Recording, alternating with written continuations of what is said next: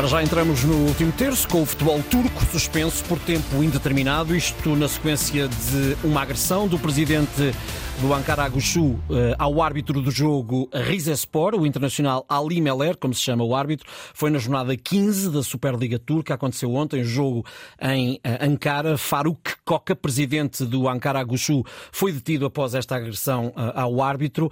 Este árbitro que já se cruzou com o Benfica e o Braga na Liga dos Campeões e que também dirigiu o duelo entre Portugal e a Bósnia da fase de apuramento para o Euro 2024. António Tadeia, viva, bom dia. Olá, bom dia, Ricardo. António, nós falamos muito de arbitragem em Portugal. Há sempre Demasiado. muita celeuma, de resto, fala-se mais de árbitro do que jogo jogado muitas vezes, mas estamos muito longe deste tipo de, de, de ambiente também.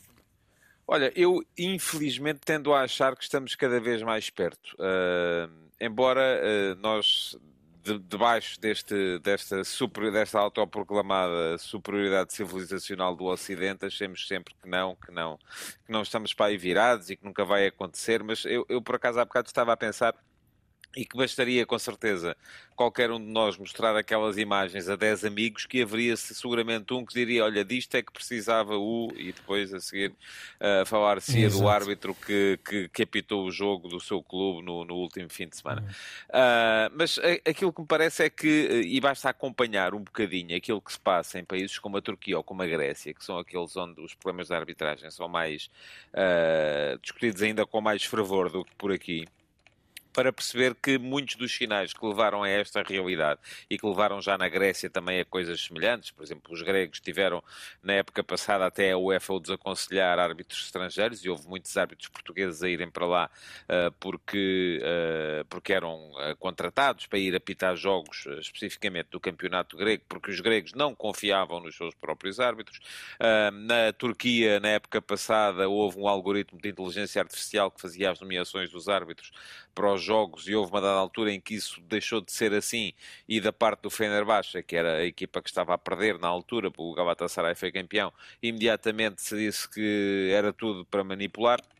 E repara, por exemplo, na Grécia, o último campeonato grego foi muito contestado, uh, entre outros, pelo senhor Evangelios Marinakis, que vai uhum. ser o novo dono do Rio Ave, uh, em Portugal, um milionário uh, grego que disse que na federação imperava a criminalidade organizada e que aquilo estava tudo manipulado. Ora, muito bem, nós neste momento não temos ainda os nossos dirigentes a dizer cavalidades como estas, de facto. Isso já, se calhar até já aconteceu no passado e deixou de acontecer. Mas temos os nossos clubes constantemente a tentarem manipular a percepção da opinião pública uh, com comunicados, com comentadores engajados e uh, uh, devidamente industriados para dizerem aquilo que é importante para manipular num ou noutro sentido.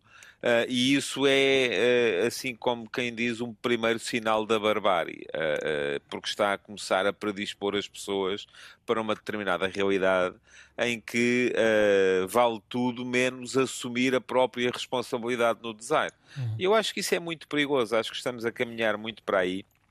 E basta ver, uh, uh, eu não quero trazer para aqui o meu exemplo, mas uh, a dificuldade que eu tenho em tentar discutir futebol nas redes sociais, por exemplo, porque é como dizes, depois as conversas vão sempre parar ao mesmo, uhum. e, e mais.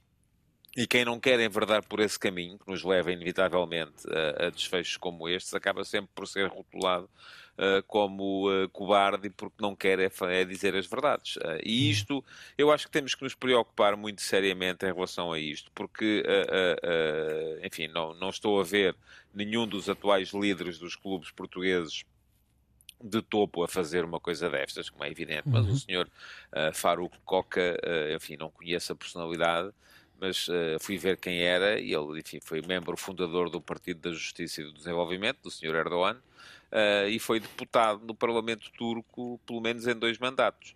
Uh, isto não, não quer dizer que ele seja, só por causa disso, um cidadão respeitável, mas também à partida não há de ser um, um criminoso que, que, foi para cima do árbitro e, portanto, podemos admitir perfeitamente que com o devido, uh, com o devido contexto, este seja um fenómeno que se pode alargar ao resto do mundo e é, e é perigoso. Muito bem.